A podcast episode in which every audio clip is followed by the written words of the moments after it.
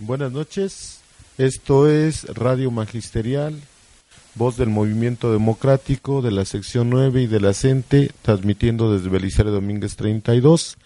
Interrumpimos la transmisión que se está llevando por el 102.9 de FM y reanudaremos la misma una vez que termine este programa a las 21 horas. Buenas noches.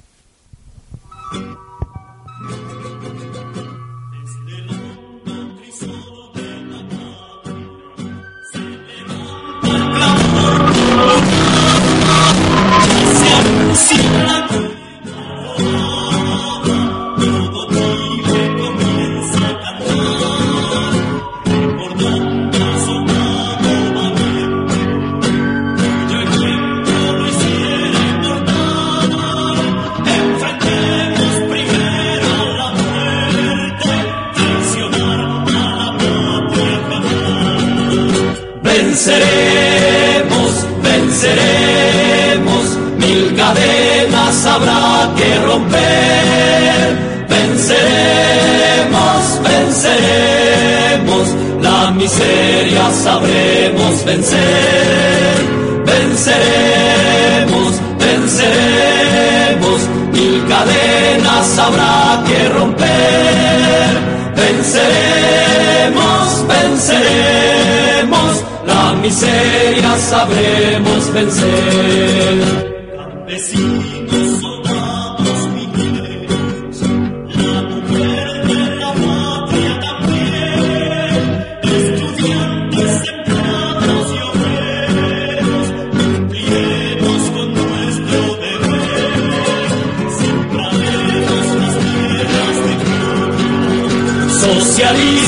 Será el porvenir todos juntos seremos la historia a cumplir, a cumplir, a cumplir. Venceremos, venceremos, mil cadenas habrá que romper. Venceremos, venceremos, la miseria sabremos vencer. Venceremos, venceremos mil cadenas habrá que romper. Venceremos, venceremos, la miseria sabremos vencer. Este es el programa 164 de Radio Magisterial.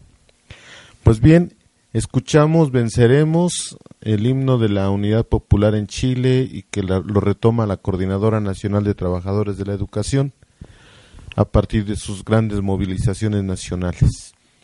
En este programa, como es costumbre, abordaremos dos temas. El primero, que sería el amparo, un instrumento de lucha política, y la educación artística en la escuela primaria, parte 2. También tendremos las noticias educativas y sindicales de la semana, y la gestoría y agenda de la semana. Esto es Radio Magisterial, estamos transmitiendo también por la quehuelga.net y por el 102.9 de FM, gracias a, los, a la solidaridad de los compañeros de la que huelga, que además nos están dando todo un apoyo en, instalación de programas y además nos están dando asesoría técnica. Esperemos que todo sea gratis. Si no, ya les debamos, vamos a deber un montón. En cuanto recuperemos nuestras cuotas sindicales, nos ponemos a mano. Entonces, iniciaríamos, iniciaríamos con el primer tema de esta noche, el amparo, instrumento político y jurídico. En el caso concreto de nosotros como sección novena, hemos participado con dos, dos amparos el primero que interpusimos contra la, ley, la nueva ley del ISTE, en la medida que estaban afectando nuestros intereses históricos como trabajadores. Después de mucho logramos arrancarles cinco artículos que para nosotros tienen un peso político importante. Entre ellos, el primero está que logramos mantener lo que se llama el décimo transitorio, que no todos nos fuéramos a cuentas individuales para a partir de lo que acumuláramos tuviéramos una pensión designada, la cual tendría que ser administrada precisamente por las administradoras de fondos de retiro, las llamadas AFORES, y que nosotros logramos tener el décimo transitorio. Lo segundo que, que logramos ganarles es que la gente que aprobó la nueva ley del ISTE querían promediar los tres últimos años de salario para a partir de ahí otorgar la pensión al trabajador. Con esto nuestra pensión se vería mermada entre un 25 y un 35%. Si de por sí es baja nuestra pensión, sería disminuida de manera drástica. Y logramos mantener que fuera el último año de salario. Esto es otro triunfo para el movimiento democrático. Uno más de los que tocaremos de manera rápida sería que la ley del ISTE, la nueva ley del ISTE decía que solamente se daría el servicio médico a los hijos de los trabajadores al servicio del Estado hasta los 16 años. Después de los 16 años quedarían fuera del esquema del servicio. Nosotros con el amparo logramos ganarles que en tanto demostremos que son dependientes económicos y que están estudiando, tendrían derecho al, servicio médico que nosotros pagamos en toda nuestra vida laboral. El otro amparo que también ganamos fue cuando nos impusieron al comité, nos pretendieron imponer al comité espurio del Bester Gordillo Morales en la 9 Ingresamos el amparo, fue, fue, fue desechado. Nos fuimos a una segunda parte que fue la revisión del amparo en un tribunal colegiado, tercer tribunal colegiado. Ahí les ganamos a los charros y les quitaron la toma de nota. Es decir, les quitamos jurídicamente el reconocimiento que políticamente nunca había, habían tenido. Pero para lograr estas dos cosas, fue necesario no solamente meter el amparo y esperar a ver qué nos decían los tribunales, sino que mantuvimos movilizaciones permanentes.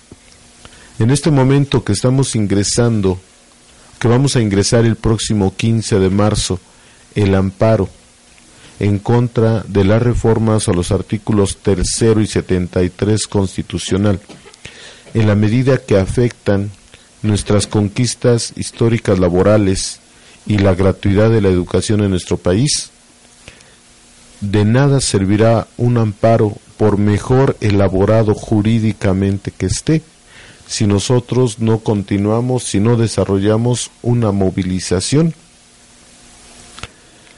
que sea contundente. Finalmente no tenemos nada que perder. Recordemos que el gobierno del fascista Enrique Peña Nieto nos golpeó el primero de diciembre.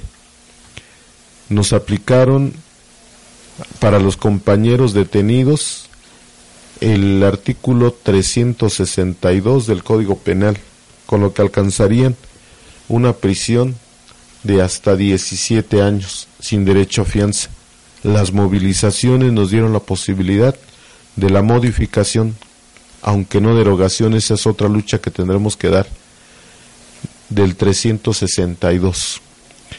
Es así como nosotros podemos decir que nuestra experiencia en el terreno político jurídico vinculado con la movilización nos ha dado resultados satisfactorios hasta el momento, aunque quedan todavía tareas pendientes.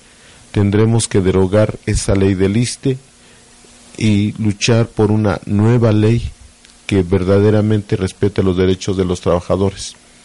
Y no permitiremos que pasen las modificaciones al tercero y 73 constitucional.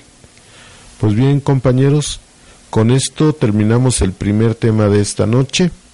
Les recordamos que también padres de familia pueden ampararse por la violación de los derechos de sus hijos.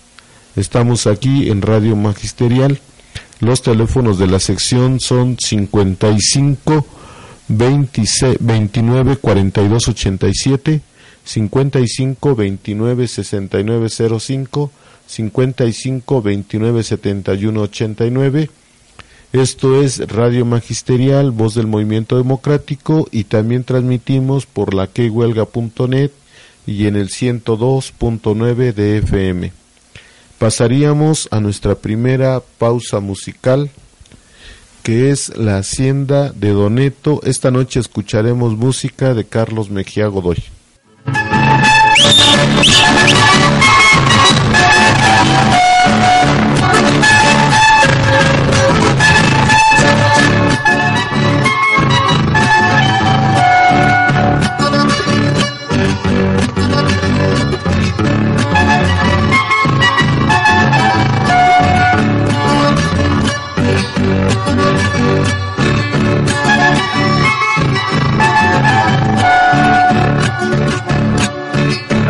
De Don Nelo hay vacas al escoger. Con su nombre santo y seña yo la puedo conocer. La señora Salamanca, ella es blanca, ronca, renca. Gasta una potranca, que es lunanca y es mostrenca. Cuando usted vaya a tales, yo lo voy a combinar. Pa' que sepa usted la tusa con la que se va a arrancar. Y se ande persignando, compadrito Juan Pastrán, creyendo que son iglesias esos hornos que hacen pan. ¡Oye, lo bravo! Echate la retajila de la vaquita con su nombre santo y seña. Aquí te va por una. La blanca reina, la negra, Lora, la hermosa dama, la guitarrona, la come guancoche, la revienta pial, la tres pedos, la calzón flojo, la huehuenchona, la culo loco, la que hace uh, a siete pañuelos, la pasaste ver, la sentaste bien y la volvé a ver de lado.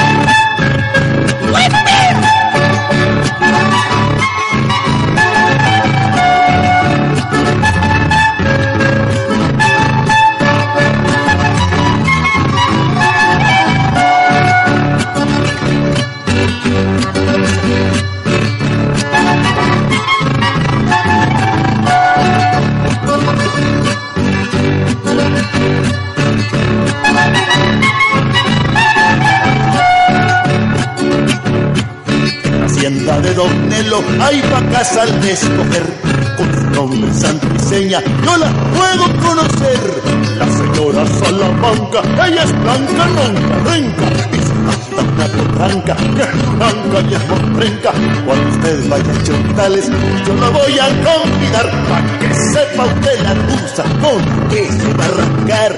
Y no se ande presionando, compadrito Juan Pastrán, creyendo que son iglesias esos hornos que hacen pan. ¡Y Jaime, bravo!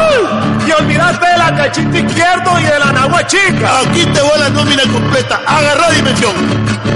La blanca reina, la negra lora, la hermosa dama, la guitarrona, la nagua chinga, la cachita izquierdo, la come Juan Goche, la revienta pial, la tres pedos, la calzón flojo, la huehuenchona, la culo loco, la que hace, uh, la siete pelo, la cosa que ver, la sentate bien y la volveré a ver de lado.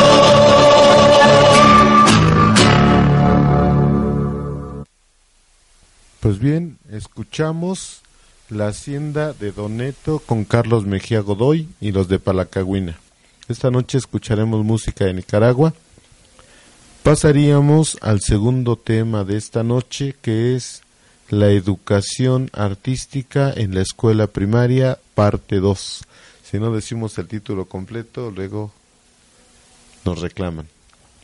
Pues bien, con el compañero Jaime eh, de- tendríamos el tema la educación artística en la escuela primaria, parte 2. Compañeros todos, buenas noches. Este tema de la educación artística en la escuela tenemos que reconocerlo como un aspecto importante en la formación integral de los estudiantes en la escuela primaria. Como movimiento democrático hemos insistido en que el ser humano es una integralidad y no un ser al que deba mutilarse en alguno de sus aspectos. Es decir, se le ve parcialmente, ¿verdad?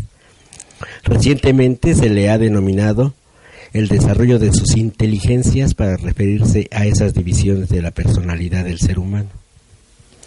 Para nosotros los aspectos de la apreciación, la sensibilidad, la creatividad, como aspectos que deben desarrollarse en el ser humano, son fundamentales en este asunto de la educación artística como vías para desarrollar un ser que esté bien plantado y ubicado en nuestro mundo.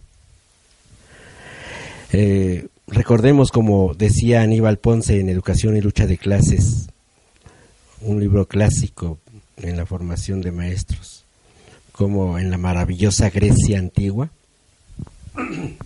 se le daba mucha importancia, eh, una preponderancia pues muy importante al arte, a la gimnasia y a la filosofía. Era una educación humanista. Hoy, la educación que se da en los países capitalistas muestra un problema de fondo. Decimos nosotros que es un problema estructural y tiene que ver con el perfil del ser humano, el perfil de ser humano que se propone, eh, que se debieran de proponer los estados, ¿no? Eh, ahora es el gobierno el que se propone un, un tipo de perfil sumiso, ¿no? un ser sumiso al interés empresarial y requiere formar individuos, entre comillas, que tengan el dominio de ciertas competencias básicas que favorezcan el desarrollo de la fuerza de trabajo que requiere pues ni más ni menos que el capital. De hecho, en la práctica hacen a que el maestro, el maestro de grupo se enfoque al desarrollo de las habilidades para qué creen ustedes? Habilidades para resolver exámenes. eh, verbigracia, el examen de enlace. La educación artística entonces es algo secundario e innecesario y hasta estorboso, pues pretenden una falsa idea de dotar a los niños de conocimientos, entre comillas, conocimientos que están en un currículum vertical, que les sirvan como armas para, en un futuro, puedan integrarse al mercado laboral. Entonces esa formación es utilitarista y pragmática, y el desarrollo de la apreciación artística, la sensibilidad, la creatividad en el arte es para los tecnócratas de la educación algo inservible. Por supuesto que se dan cuenta de que el desarrollar esos aspectos estarían a la vez desarrollando la espiritualidad y la solidez ideológica que les permite a los estudiantes ser ellos mismos y desenvolverse más libremente en este mundo cruel y absurdo del capitalismo. Hay, como decíamos la vez anterior, el lunes pasado, no, el antepasado, eh, aquí en México una corriente muy importante que desarrolla precisamente el aprendizaje de los alumnos a partir del arte. Parece ser que es un teórico llamado Rudolf Steiner el que eh, a través de la escuela Waldorf impulsan el desarrollo del ser humano precisamente a partir del desarrollo de estos aspectos de la sensibilidad, de la creatividad, de la apreciación de las artes. Sí, aprecian, pero además son creadores de arte. Y a propósito de esto, vamos a concluir el día de hoy con la entrevista y los puntos de vista que nos da nuestra compañera eh, Carla Lisset Aguilar, una compañera recién egresada de la maestría en educación artística. Tan necesario en nuestro país esto. Vamos a escuchar a nuestra compañera. Que pensemos, si una obra de teatro deja tanto en un espectador, nosotros cómo podemos desarrollar la educación artística en nuestros chicos? Pues bueno, invitarlos no nada más a, que investiguen, sino que se arriesguen a, a hacer otras cosas nuevas desde, desde montar este, una clase, eh, tipo teatro, por ejemplo, lectura de cuentos, y también hacer intercambios, porque muchas veces, y también la educación artística tiene eso, que a veces como docente no, no sé qué, no sé qué hacer, y no lo hago, y no comparto también. Entonces el compartir también con los compañeros, pues nos ayuda, nos ayuda mucho. ¿A qué los invitaría? Pues bueno, eh, si tuvieran dudas, no sé, acercarse, hay muchísimos ahorita programas en los centros culturales donde este donde nos pueden nos pueden este, acercar a varias estrategias. hay muchísimos textos, textos ahorita por ejemplo con el internet, pues uno puede encontrar diversas estrategias, ¿no? Que tienen que ver con la educación artística, porque aquí, es, aquí hay otra vertiente, ¿no?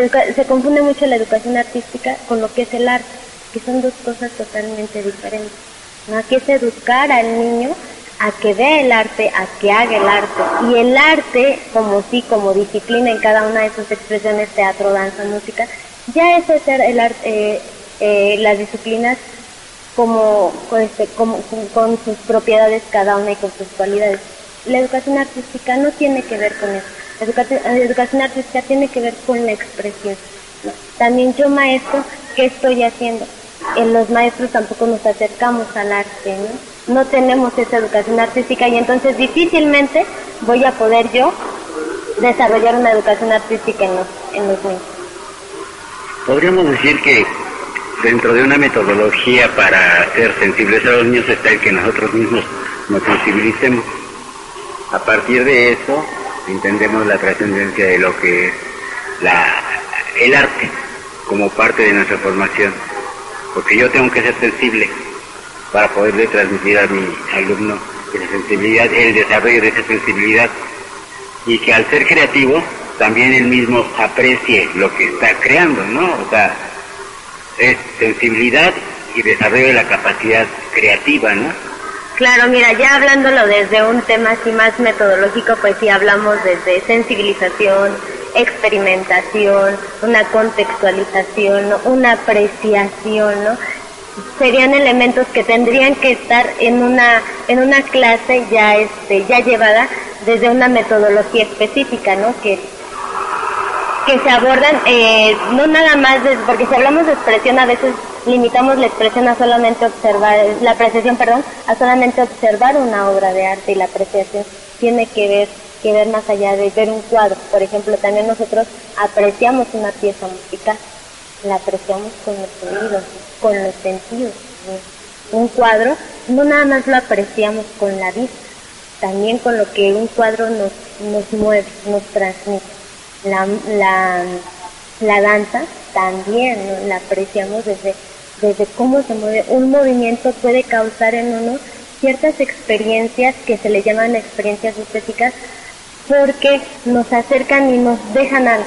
A veces cuando uno ve una obra de teatro o una pieza musical o, o una danza, a veces hasta lo hace llorar.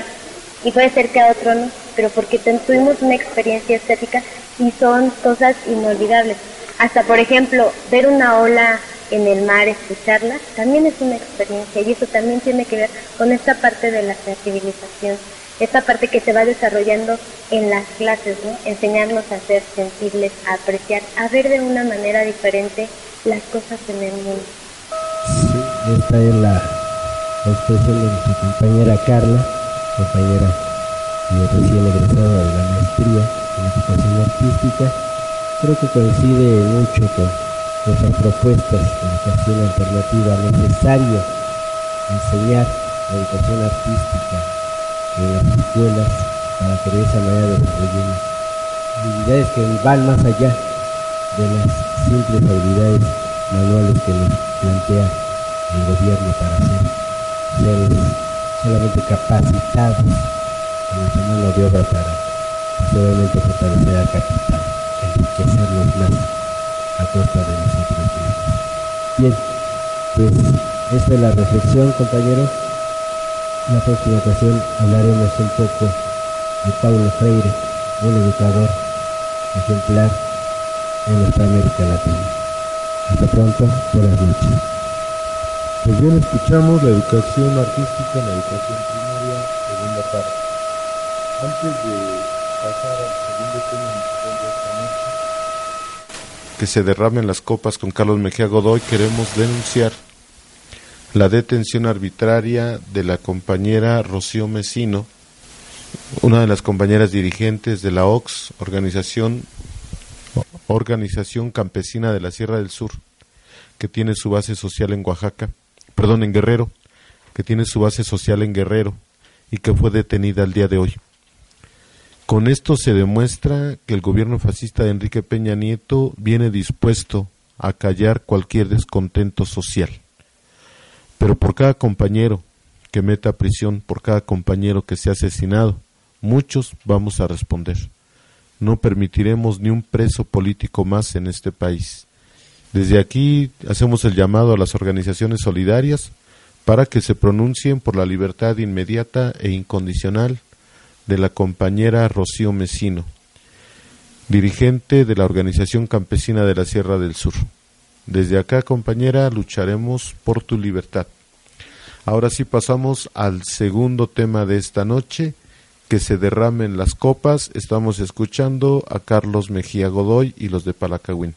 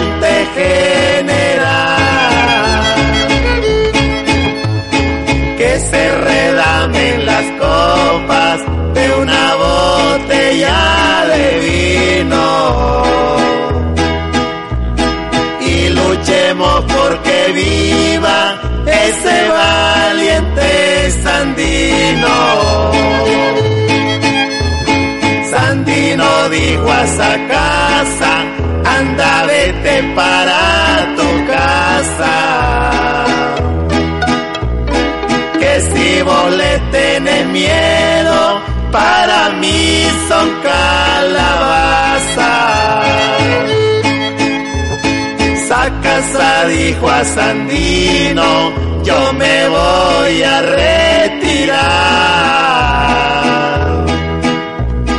a los Estados Unidos no le vamos a ganar. Sandino dijo a esa casa, yo no ando con carburada. Soy un patria como el tal Chema Moncada. Sandino dijo a esa casa, apretándose las manos. A diez centavos le vendo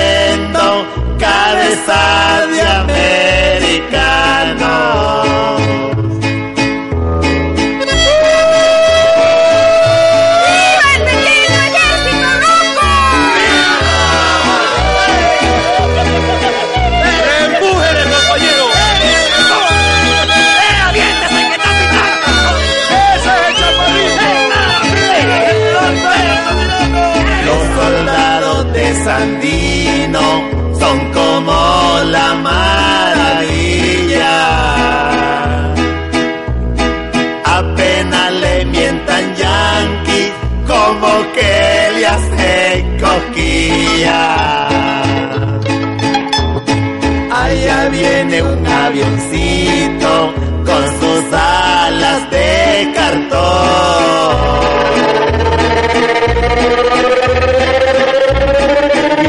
llevarse a los gringos que no aguantan a Pedro. Que se redamen las copas de una botella de vino. Y luchemos porque viva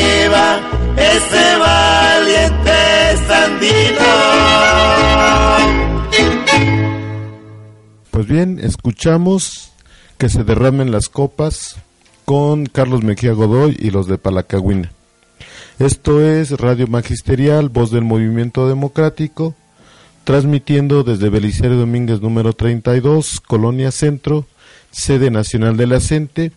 También estamos transmitiendo por la quehuelga.net, que huelga con K, y por el 102.9 de FM. Agradecemos la solidaridad de los compañeros de la que huelga para que esta transmisión pueda salir así. Y hacemos un llamado a las organizaciones sociales, a las radios alternativas, para que denunciemos la detención de la compañera Rocío Mesino en el estado de Guerrero. No es así como los priistas van a acabar con el descontento que ha surgido en este pueblo mexicano en todos los estados. Prueba de ello es la movilización que tendremos el próximo 15. Pasaríamos con las noticias educativas de la compañera Eva. Buenas noches, compañera Eva. Buenas noches. Sebastián igual y maestros, buenas noches. Información, análisis, entrevistas y comentarios sobre el magisterio, educación, cultura y política en México y en el mundo. Hoy, miércoles 13 de marzo, les traemos la siguiente información de la emisión número 164.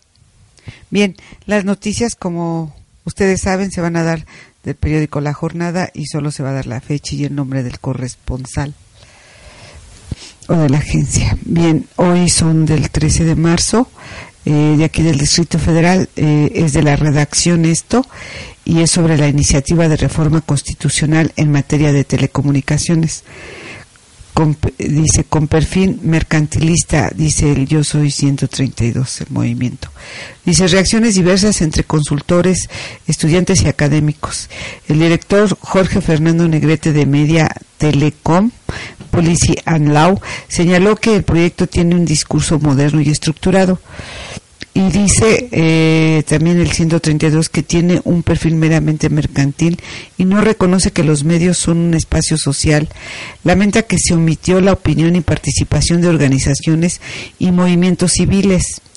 Y dicen que Peña Nieto e integrantes del Pacto por México consideran al sector de telecomunicaciones como elemento de desarrollo, garantiza la convergencia de servicios de telefonía, internet, TV y promueve la diversidad informativa. Y bueno, el comentario que hacen algunos estudiantes de, eh, de la UNAM, que pertenecen al movimiento 132, dicen se limita a la apertura de la estructura comercial, pero no hay amplitud en el reconocimiento social, educativo, científico y cultural. En otro dice el artículo 127 constitucional asienta que el espacio radioeléctrico es propiedad de la nación y en otro dice se debe exigir al Poder Legislativo un verdadero análisis de la propuesta y evitar que la ley responda a intereses de los partidos políticos en el marco del foro. Bueno, aquí dice que se debe exigir al Poder Legislativo un verdadero análisis de la propuesta y evitar que la ley responda a intereses de los partidos políticos. Bien, eh, bien esto es sobre en el marco de un foro que eh, organizó la jornada de la Casa LAM que se llama este, La brecha digital en México. Y en otra nota de este día dice Gabriela Romero, Dussel es reconocido por comisión tripartita como rector interino de la Universidad Autónoma de la Ciudad de México. explicaron que el pasado 7 de marzo dicho Consejo Universitario sesionó con el quórum legal de 26 consejeros, determinando nombrar por unanimidad a un rector interino, así como a diversos funcionarios de la universidad. Bien, y aquí dice que el gobierno del Distrito Federal, la Asamblea Legislativa y la Comisión de Derechos Humanos reconocen al filósofo Enrique Dussel como rector interino de la Universidad Autónoma de la Ciudad de México.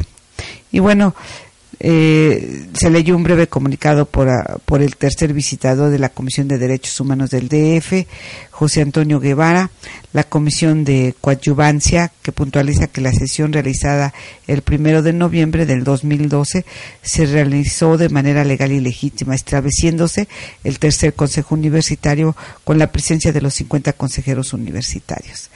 Y pues aquí mismo dice que por lo que las instancias aquí representadas llevarán una relación institucional con las autoridades designadas por este Consejo Universitario, máximo órgano de dicha institución y señalan estos integrantes de la Comisión de, Coadyuvancia que participaron en la solución del conflicto de la OACM. Y por último mencionan que hay cuatro ejes fundamentales eh, de esta casa de estudios que, se deben atender, que son el, en ejercicio de su autonomía, garantizar el derecho de las y los estudiantes a la educación, asegurar la continuidad del ciclo escolar, seguir con la vida institucional de la universidad y salvaguardar los derechos laborales de la plantilla docente y de los trabajadores administrativos. Y en otra nota, también de hoy, de Laura Poisolano, dice, el secretario de Educación Pública, Emilio Choaifet, Chemor señaló que se sancionará en cada entidad federativa a los maestros que suspendan sus actividades docentes y protesten contra la reforma educativa. Luego de reconocer que se analiza con los ejecutivos locales del país suspender la doble negociación salarial. Y también confirma que la propuesta que vino de los gobernadores para suspender la revisión salarial en las entidades deberá ser considerada en la Mesa Nacional de Revisión del Pliego General de Demandas con el CENTE sobre movilizaciones que lanzaron integrantes del magisterio disidente para esta misma semana a fin de exigir la derogación inmediata de las modificaciones a los artículos tercero y 73 constitucional. Insistió en que no es posible que hagamos un dilema entre el derecho a manifestarse y el que tiene un niño a recibir educación. Bueno, un derecho no contradice al otro. En consecuencia, se puede manifestar siempre y cuando no perjudique las clases que los niños tienen derecho constitucional a recibir. Bueno, y este secretario de Educación este, enfatiza que los maestros que faltan a sus aulas a dar clases cometen una infracción y que toda infracción debe ser sancionada. Los sistemas educativos están descentralizados, de suerte que esto se hará en cada entidad federativa. Y bueno, pues es una amenaza realmente todo esto que están eh, diciendo aquí estas autoridades. Bueno, eh, y la otra, eh, aquí mismo en esta misma nota, ah, lo hicieron en un evento donde presentan la traducción de 10 en 10 lenguas indígenas la Constitución. Este, en ese mismo evento. Viene en otra nota de este día, muere el joven que se prendió fuego ayer en Túnez. El joven vendedor ambulante de 27 años, Adel Kadri, vendedor de cigarros que se inmoló prendiéndose fuego el martes por la mañana en Túnez, en, en protesta contra el desempleo. Murió hoy en la mañana miércoles al amanecer en el centro de Túnez, mientras gritaba eh, eh, aquí está la juventud que vende cigarrillos. Esto es el desempleo. Igual que un vendedor ambulante que se llamaba Mohamed Bouzizi, cuyo sacrificio desencadenó la rebelión tunecina, la primera de la primavera árabe. Este gesto es muy simbólico ya que la revolución tunecina de 2011 la primera de la primavera árabe se desencadenó el 17 de diciembre de 2010, cuando el joven vendedor ambulante Mohamed Bouzizi se inmoló en Sidi Bouzid, eh, abrumado por la miseria y el acoso policial. Pues esto es lo que nos deja el neoliberalismo, ¿verdad? Dice aquí la pobreza y al terminar aquí la nota dice la pobreza y el paro fueron las principales causas de la revolución que derrocó al régimen de cine al Abidine Ben Ali. Sin embargo, dos años después de estos acontecimientos, la situación de la economía tunecina sigue siendo delicada y una crisis política paraliza el país. Y bueno, dice un nuevo gobierno dirigido por el islamista Ali Larayed debe obtener este miércoles la confianza de los diputados. Aquí, aquí sí termina. Y en otra nota de este mismo día de Alfredo Méndez, abogados de Gordillo solicitan careos con el funcionario de la Secretaría de, la Secretaría de Hacienda por la sobrecarga de trabajo. Dice, las diligencias podrán realizarse hasta junio, les dice el juez. Eh, bueno, es otra de las eh, y otra de las acusadas, Nora Guadalupe Ugarte, aún no ha sido recluida en alguna penitenciaria porque está eh, por enfermedad, pues. Piden abogados de Gordillo Careos con titular de la Unidad Financiera de la Secretaría de Hacienda y Crédito Público y la lideresa pero que no se puede hasta junio próximo y que se alargará este proceso. Ugarte implicó a Gordillo y a sus dos hijas como presuntas beneficiarias del desvío, del desvío de dinero del CENTE, más presuntos cómplices como Isaías Gallardo Chávez y José Manuel Díaz Flores. Y bueno, sigue, ¿no? Dándose esto. Eh, en otra nota de Karina Avilés y Fabiola Martínez, de hoy mismo. Dice la Coordinadora Nacional de Trabajadores de la Educación pide armar bien el expediente contra la maestra Gordillo para que no salga libre. Presentará demanda contra la exdirigente por despojo.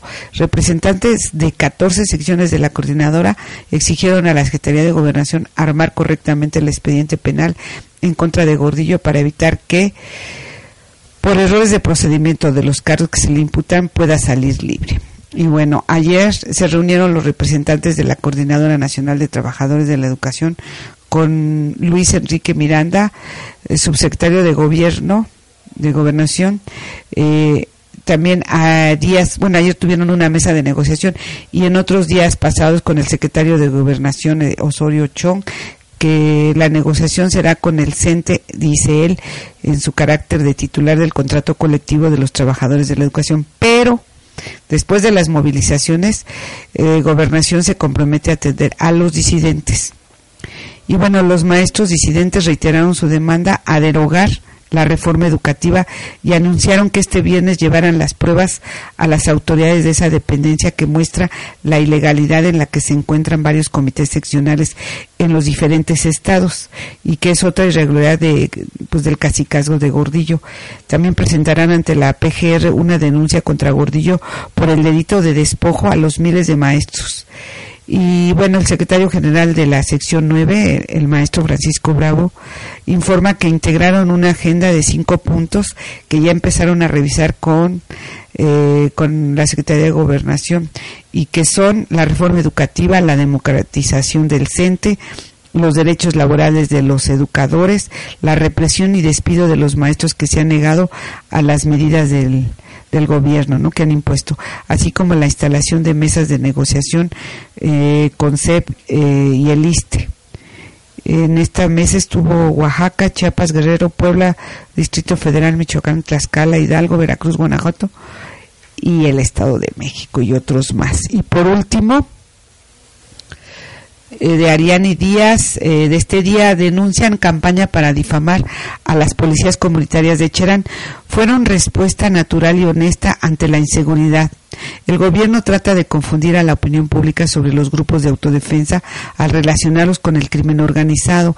Considera a los comuneros de Cherán, Michoacán, sobre detención de policías comunitarios de este estado eh, por el ejército fueron detenidos y no pueden y estos los comuneros dicen que no pueden decir quién es el bueno quién es el malo dice cada quien sabe lo que hace en sus comunidades pues cada quien tiene sus su organización y saben cómo llevarlas a cabo. Dice, si el gobierno no garantiza la seguridad que le corresponde brindar, la misma población va a buscar formas, dice Samuel Ramos, miembro de la comunidad indígena de Cherán, Purépecha. Los narcos, dice, tratan de confundir para desprestigiar a los verdaderos grupos de autodefensa que se generaron de manera natural y honesta. Y bueno, los comuneros refrendaron la existencia de la ronda comunitaria que nació en abril de 2011 y dice que surgió de un movimiento propio con la participación de todo el pueblo y todos los sectores de la comunidad, desde niños hasta personas de edad avanzada y mujeres. Y bueno, esto también lo dicen porque hubo una feria sobre toda la cultura de, de, Cherán en el marco de esta feria que hoy termina y ellos dicen que comparten su cultura porque es una forma de luchar, difundir todo, ¿no? La gastronomía, la música y las artesanías.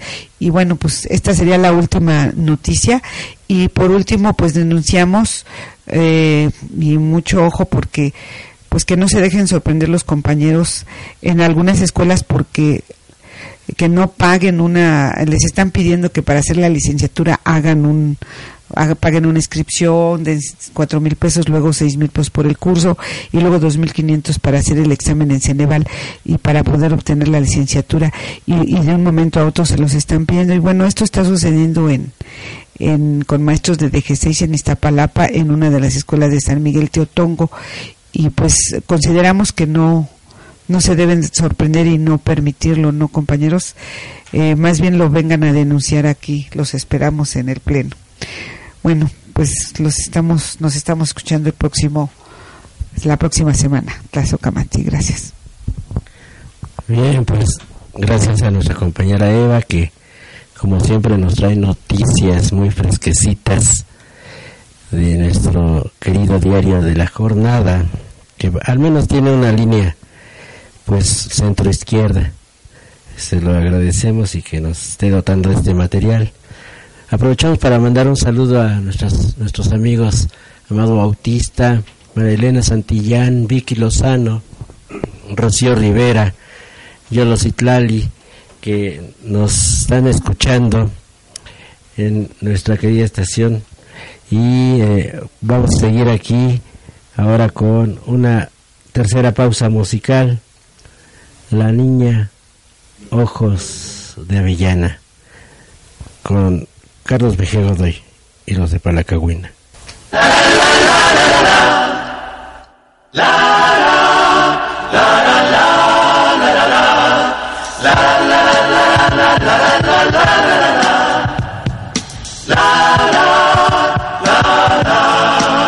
Cae la tarde de agosto, la gran vía Plaza España, me reconoce la niña, ojos color de avellana, nueve abriles transparentes asoman por sus pestañas y un río de lluvia fresca con su risa se desata. Olvido la chavalita de los ojos de avellana su turrón medio mordido, su pirulí de naranja y un par de soles insurgen en el friso de su cara para preguntarme cosas me sacuden el alma. Quiere saber de mi pueblo, de mi gente, de mi patria. Quiere que le cuente un poco de mi tierra, Nicaragua, de los jóvenes y niños que hoy están en la montaña, derramando el alfabeto para destruir la ignorancia. Cae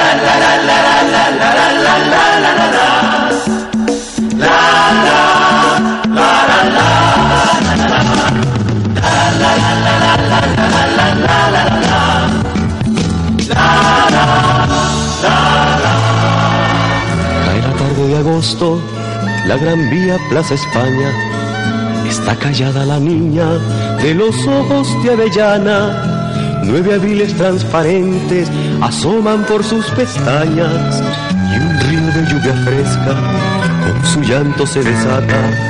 Tímidamente se busca en la bolsa de su falda una pequeña moneda de diez duros que ella guarda, le da calor con sus manos, me la entrega emocionada, como una estrella caliente en el alma crisolada. Es todito lo que tengo, mi riqueza es limitada, que son 50 pesetas, 10 duros no valen nada. Pero yo quiero que sepas, en esta moneda nuestro amor para tu patria. Esta historia es verdadera. Me sucedió a mí en España. Si me escucha la chiquilla de los ojos de Avellana, le diré que su moneda se multiplicó en millares de cuadernos, de cartillas, de lápices, de pizarras. Hay un rincón en la tierra que se llama Nicaragua, donde un puñado de niños erradicó la ignorancia. la la la la la la la la la la la la la la.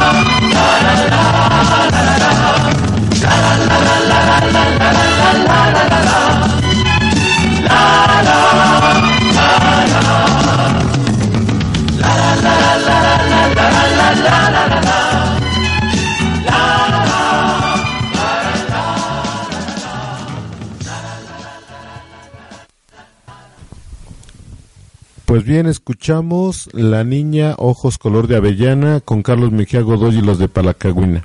Esto es Radio Magisterial, voz del Movimiento Democrático, transmitiendo desde Belisario Domínguez número 32.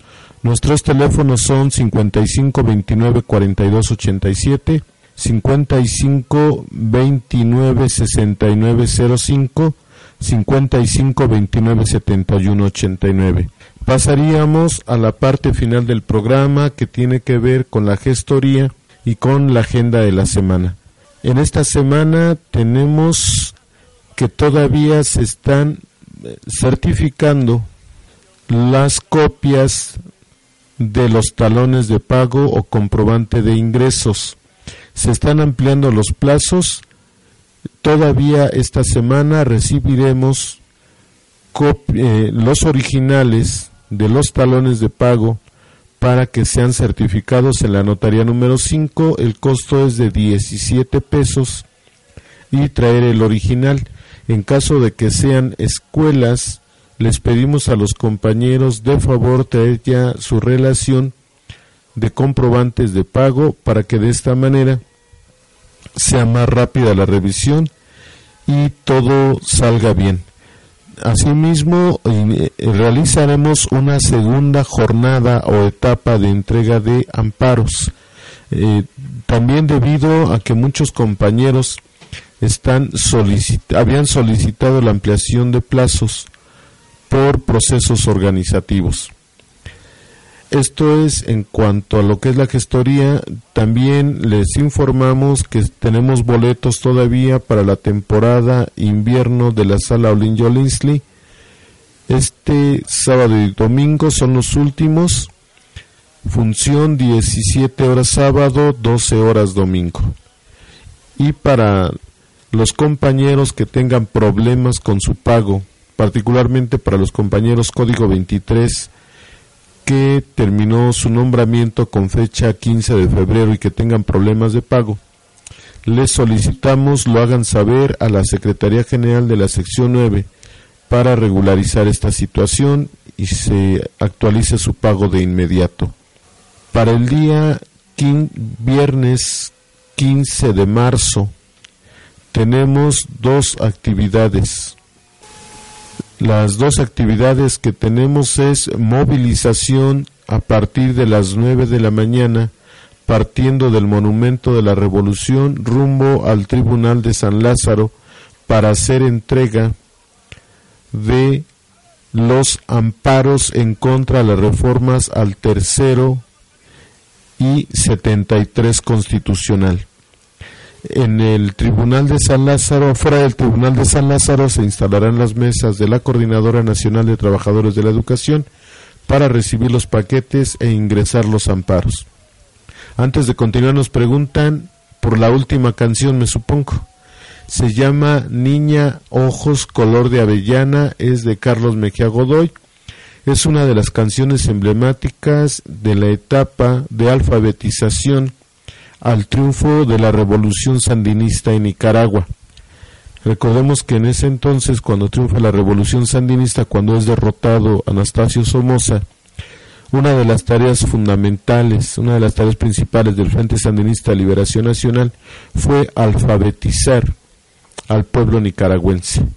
Y dentro de esto hubo muchas muestras de solidaridad de muchos pueblos, no tanto de gobiernos, pero sí de muchos pueblos del mundo, para llevar a cabo esta gran campaña de alfabetización y combatir a la ignorancia que reinaba en Nicaragua. Y la canción se llama Niña, Ojos, Color de Avellana y es de Carlos Mejía Godoy y los de Palacagüina. Eh, pasaríamos al mismo 15 de marzo por la tarde, aún no tenemos hora, realizaríamos la Asamblea Nacional Representativa de la CENTE, ANR, el próximo 15 de marzo, después de la movilización al Tribunal de San Lázaro. Para el día sábado 16 de marzo, en Ixmiquilpan Hidalgo, se realizará el foro regional rumbo al Congreso de Educación Alternativa de la CENTE, en Ixmiquilpan Hidalgo, compañeros interesados, llamar a los teléfonos de la sección 55 29 42 87, 55 29 69 05, 55 29 71 89. Próximo pleno de representantes, 22 de marzo. Eh, Posteriormente ratificamos, tenemos pleno de representantes de escuela para que los compañeros reciban información sobre el proceso de los amparos. Veamos también qué vamos a hacer porque se acerca el 15 de mayo y como ya les habíamos informado los charros del CEN del CENTE solamente les preocupaba el que no detuvieran a Elba, pero pues ya está encarcelada. Y ya ahorita Juan Penas está más preocupado por continuar en libertad que por las demandas del magisterio. Efectivamente, pleno de representantes, pleno de representantes de escuela, 22 de marzo, 19.30 horas, auditorio 15 de mayo, profesor Agustín Ascensión Vázquez. Pues bien, esto es todo. Ah, reunión de niveles especiales el día 15 de marzo también a las en los, en los horarios matutino y vespertino. Los compañeros de educación especial saben los horarios que tienen el matutino y vespertino. Se va a empalmar con la movilización que tenemos. Pero en fin, es necesario estar organizados. Y pasaríamos a despedir esta emisión número 164 de Radio Magisterial, voz del movimiento democrático de la sección 9, que estamos en lucha. Y hacemos el llamado al pueblo en general a que defendamos la educación pública. La educación es un derecho, no es una mercancía, que lo entiendan bien los neoliberales y el fascista de Enrique Peña Nieto. Continuamos con las movilizaciones, el amparo y la organización del magisterio a nivel nacional. El viernes todos a la marcha y desde aquí un saludo para los compañeros de la sección 14 de Guerrero, a los compañeros de la CETEC que se mantienen en par indefinido de labores y a los normalistas que han estado realizando movilizaciones repudiando las reformas al tercero y 73 constitucional. Buenas noches compañeros, todos nos vemos en el paro y la movilización y a ingresar los amparos el 15 de marzo, que les llenemos los tribunales que tengan que abrir nuevas salas para recepción de documentos. Buenas noches.